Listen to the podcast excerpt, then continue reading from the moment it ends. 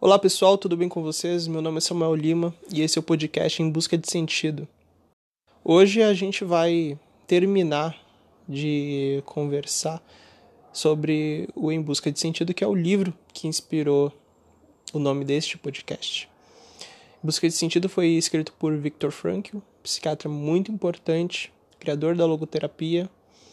É, através do livro dele, nós conseguimos não só entender o, o que aconteceu no Holocausto, né? Mas Viktor Frankl consegue ir bem além disso, porque através dos ensaios dele fica muito mais claro muito mais evidente quais são os problemas da mentalidade do século XX e da mentalidade moderna, né? Quais são as dores, quais são os sofrimentos, é, de onde vêm as razões, né? Para que hajam as neuroses, é, depressão, enfim. É, eu já repeti isso nos dois últimos podcasts, mas vale a pena repetir de novo. Em Busca de Sentido é um livro sobre o, o que faz pessoas que vivem em um lugar como o campo de concentração dizerem sim à vida e quererem continuar vivendo dia após dia, mesmo diante de tanto sofrimento e de tanta dor. É, com isso, hoje eu vou pedir para que, antes de vocês continuarem esse podcast, eu vou deixar uma imagem aqui abaixo, é uma fotografia muito legal. Eu ainda não consegui identificar o fotógrafo, né? Mas se alguém puder me ajudar, pode me mandar aqui o nome dele, vai ser muito legal poder conhecer melhor o trabalho desse, desse rapaz ou dessa moça, não sei. Mas observem essa foto. Já algumas vezes eu comentei com você sobre a questão da atenção.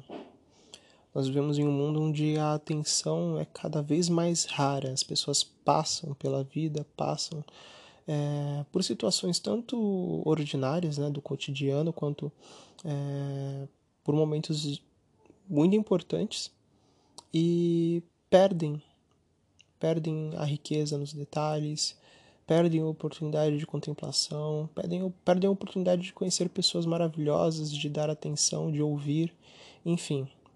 E um dos meus das minhas intenções aqui é fazer por vocês de certo modo, né, ou pelo menos incentivá-los o que já fizeram por mim, que é, é a questão de moldar é, o nosso espírito, moldar e ordenar os nossos afetos para que a nossa atenção esteja plenamente em atividade quando ela deve entrar em atividade. E vocês têm uma imagem maravilhosa aí, de muito simbolismo. É um, uma garotinha nos braços de um soldado enquanto chove e a imagem está um pouco tremida e isso também tem um simbolismo importante que eu vou desenvolver aqui ao longo do podcast. Mas é, fiquem aí olhando essa imagem enquanto vocês me ouvem eu vou fazer algumas leituras aqui do, do Em Busca de Sentido para poder finalizar esse nosso trabalho aqui e já partir semana que vem pro maravilhoso Santo Agostinho, né, com o seu livro Confissões. Pois bem, vamos ler aqui o Em Busca de Sentido. Meditação no valo. A vida no campo de concentração pode ser transferida para o íntimo naquela pessoa que está disposta para tal. O efeito desta intimização está na fuga do vazio e da desolação, da seca espiritual da existência atual para o refúgio no passado. Absorta em si mesma, a fantasia da pessoa sempre volta a reviver experiências passadas. Mas o que ocupa o pensamento não são as grandes experiências, e sim, muitas vezes, um fato corriqueiro, as coisas mais insignificantes de sua vida no interior. Na lembrança nostálgica, elas se apresentam sublimes ao prisioneiro. Distanciada da vida real, voltada para o passado, a vida interior recebe um cunho peculiar. O mundo e a vida lá fora estão muito distantes.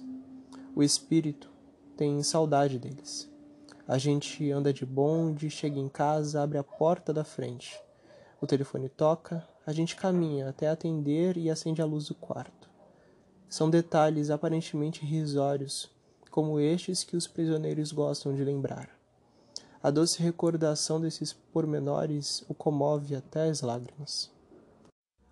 Outra vez, à noitinha, estávamos estendidos no chão de terra do barracão, mortos de cansaço, o prato de sopa na mão, quando entrou um companheiro correndo e mandou-nos depressa para a área de, da chamada da turma, apesar de toda a nossa fadiga e do frio lá fora, só para não perdermos a visão magnífica do pôr do sol.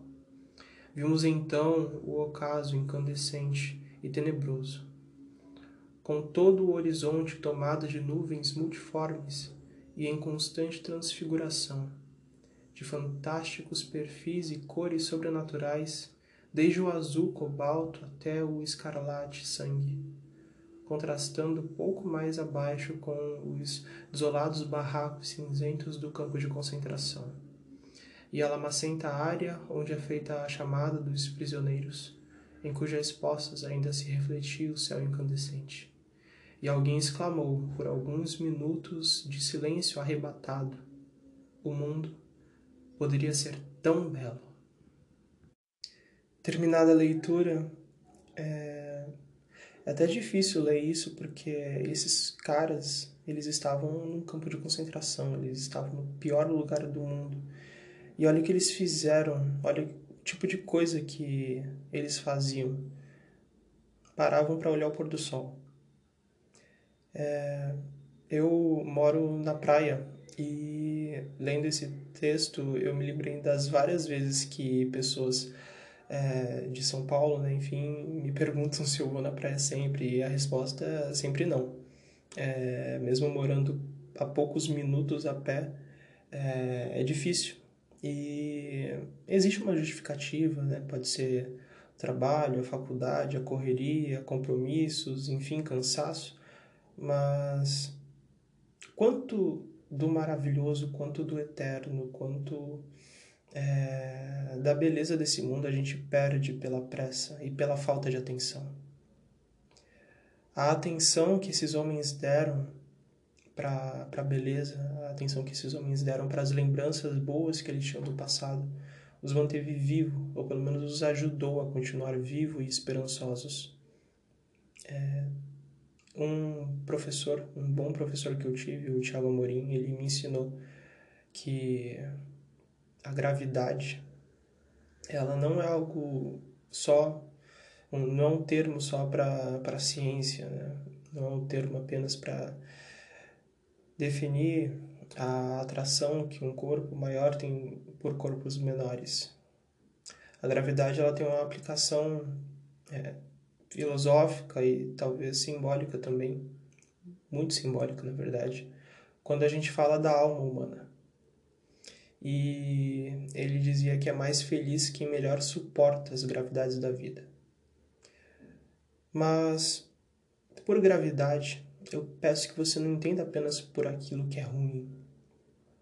E eu vou te explicar o porquê. Quando a gente aprende sobre essa questão da gravidade da vida, a gente está falando de peso, de fardo. E com certeza tem muito fardo para a gente carregar. A vida é um calvário. Um calvário pior para uns, melhor para outros, mas para todos nós é, de certo modo, um calvário. Todos nós temos a nossa cruz e todos nós temos o peso dela sobre nossos ombros. Todos nós carregamos com esforço e com sacrifício. E talvez esse, esse calvário, esse sofrimento, é, tenha mais sentido para uns do que para outros. E o que torna o nosso calvário mais simbólico, mais significativo, talvez seja a contemplação de todo o peso que ele tem. Não só a dor e o sofrimento que ele traz, mas para onde ele aponta. Não um, só pesos de dor que a gente recebe nos ombros todos os dias, existe outro peso e um que de fato vale a pena carregar. É o peso do terrível. Do terrível que nos afaga e que nos acolhe e que de certo modo nos conforta. Fala a verdade, quando você olha para o céu, quando você admira a natureza, quando você pensa no como nós vivemos num mundinho tão pequeno que chamamos de Terra, em um universo tão grande e, e poderoso. Vivemos numa realidade onde o terrível não pode ser excluído. E se você for cristão, religioso, enfim, se você acreditar em Deus, não existe nada mais terrível do que Deus.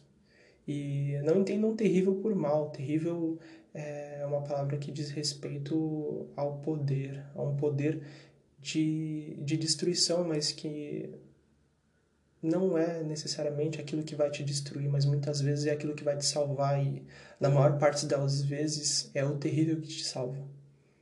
E aqui essa beleza, essa beleza terrível, o fardo dessa beleza, é, afaga esses homens, o fardo dessa beleza é, tranquiliza. E percebam, é um fardo. Eles tiveram que levantar, tiveram que sair, tiveram que se reunir ali naquela realidade terrível, tiveram que acreditar na palavra do amigo que disse que tinha um pôr do sol bonito para olhar. Mas estar ali, estar presente, estar atento, olhando, presente, é, é, com a atenção 100% ali no que está acontecendo, com uma atenção plena, e ativa, eles podem receber algum consolo. E talvez seja isso que possa nos salvar também da angústia, do sofrimento do dia a dia. Eu vou parar aqui para ler outro trecho e eu peço que vocês também dediquem um pouco da sua atenção para me ouvir. Monólogo na madrugada. Estás no valo trabalhando. O crepúsculo que te envolve a cor de cinza. O céu acima é cinzento, cinzenta é a neve no pálido lusco-fusco. Os trapos dos teus companheiros são cinzentos e também os semblantes deles são cor de cinza. Retomas outra vez o diálogo com o ente querido. Pela milésima vez, lança rumo ao sol teu lamento e a tua interrogação. Buscas ardentemente uma resposta. Queres saber o sentido do teu sofrimento e de teu sacrifício o sentido de tua morte lenta. Numa revolta última contra o desespero da morte à tua frente, sentes teu espírito enromper por entre o cinzento que te envolve. E nesta revolta derradeira sentes que teu espírito te, se alça acima deste mundo desolado e sem sentido. E tuas indagações por um sentido último recebem, por fim, de algum lugar um vitorioso e regozijante sim. Neste mesmo instante, acende-se ao longe uma luz, uma janela de uma distante moradia camponesa, postada feito bastidor à frente do horizonte, em meio à cinzenta e desolada madrugada bávara. E a luz resplandece nas trevas. Agora estivestes hora, horas a fio, picando o chão congelado. Outra vez passou a sentinela e debochou um pouco de ti, e de novo começas a, o diálogo com o teu ente querido. Tem cada vez mais o sentimento de que ela está presente. Sentes que ela está ali. Crê poder tocá-la. Parece precisares apenas estender a mão para tomar sua mão. E com grande intensidade te invade o sentimento. Ela está aqui. Eis cá aquilo, no mesmo instante o que é aquilo? Sem que tenhas notado, acaba de pousar um passarinho bem à tua frente, sobre o torrão que recém cavaste. Parte fitar atento e sereno. Parte fitar atento e sereno. Este, meu caro ouvinte, foi um terrível e maravilhoso relato de um momento de melancolia, desespero e afago. É, o Viktor Frankl aqui ele relata um momento de contemplação que é misto de ilusão e fantasia também. Aqui ele se sente próximo da, da sua esposa que há muito tempo já estava longe, muito provavelmente neste exato momento morta. Mas ao contemplar a paisagem, ao contemplar a luz que vinha de uma casinha lá longe, no horizonte ele ele lembra dela e sente a presença dela, mas à frente ele fala sobre a presença espiritual.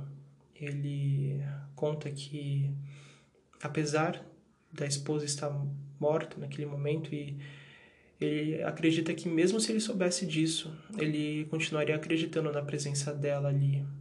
Mas não, não era a presença física, era a presença da memória, a presença da, da pessoa que ele conheceu e que ele amou. É uma presença do amor que ele sentiu por ela, um amor que continuava vivo ali, mesmo com ela morta, mesmo longe, mesmo num lugar totalmente desolador, a presença dela continuava ali, a presença do amor que ele sentiu, do amor que ele viveu. E tem esse momento aqui, né, em que ele pede um, uma resposta e aparece um passarinho bem à frente sobre o torrão que ele de neve, né, da neve que ele estava cavando ali para para atender aos pedidos dos soldados nazistas. E eu quero voltar à frase que eu disse anteriormente. É mais feliz quem melhor suporta as gravidades da vida. Perceba onde ele estava. Ele estava trabalhando na neve, no frio, num lugar totalmente desolador, e mesmo ali ele tem um breve momento de epifania. Quantos momentos de epifania nós já nos, não perdemos né, por falta de atenção no nosso dia a dia? E quantos ainda iremos deixar passar? Eu não vou continuar falando muito, mas agora eu quero voltar para a imagem, para a foto que eu deixei para vocês aqui embaixo. Percebam que a menina sofre é, peso da gravidade está nos ombros dela e ela sente isso. Mas ao mesmo tempo que ela sofre e, e sente esse peso, há alguém carregando ela. Muito provavelmente alguém te carregando também e alguém que vai te carregar em outro momento, enfim. A gente sempre tem ajuda, mesmo quando acha que não tem. Mas o ponto mais simbólico e significativo dessa imagem está na mão dela, na, na cruz que ela carrega. É, a, a cruz, a imagem da cruz, ela está um pouco tremida. E isso pode ter dois sentidos interpretativos. Né? Um é a da incerteza da esperança. Uma esperança incerta e uma certa angústia pela falta de certeza. Mas eu prefiro outra interpretação e outra presença simbólica deste elemento na imagem, que é o movimento a, a cruz ela está em movimento e a esperança é algo que vem do movimento. A mensagem que o Victor Frankl deixa para a gente no que diz respeito ao sentido da vida é o serviço, é o se doar ao próximo, é se entregar ao próximo. E de certo modo ele não disse nessas palavras, mas o estar presente, o estar atento, o perceber o mundo acontecendo, a vida acontecendo. E é, eu acho que das mensagens que eu posso trazer no que diz respeito a este livro, é, a mais importante seja a de que a esperança ela vem do movimento, ela vem de uma atividade nossa, né? E não só nossa, de uma atividade do mundo, né? As coisas não param. Se a gente para, alguém se move por nós. E se alguém para, a gente se move por ele. O tudo que aconteceu nesses dois trechos que eu acabei de narrar, tanto o momento em que eles saíram para ver o pôr do sol, quanto o momento em que ele estava lá trabalhando e percebeu a luz no horizonte vindo daquela casinha, é, são momentos em que eles estavam, de certo modo, estáticos, né? E algo aconteceu, algo se moveu. A esperança ela aparece de repente, a esperança é algo que se move. Ela, ela não para, ela não é estática. E é o que eu aprendi para mim dessa imagem e é o que eu quero dar de presente para você. Se você quiser guardar essa imagem, é, ela é muito bonita e você pode até, não sei, talvez imprimir, colocar na parede. Eu faria isso. Só não tenho muito espaço para isso hoje, mas eu vou guardá-la com muito carinho. Talvez eu faça um dia. Bom, meus amigos, é, por hoje é isso. Semana que vem a gente tem Santo Agostinho com confissões. E ainda essa semana vocês têm o podcast do Leandro, Versos de Quinta, o podcast da Juliana, o Diário de Leitura e o podcast da Luana, Caixinha de Música, tá bem? É um prazer estar aqui com vocês, espero que tenham gostado E até breve, pessoal. Um abraço, até mais.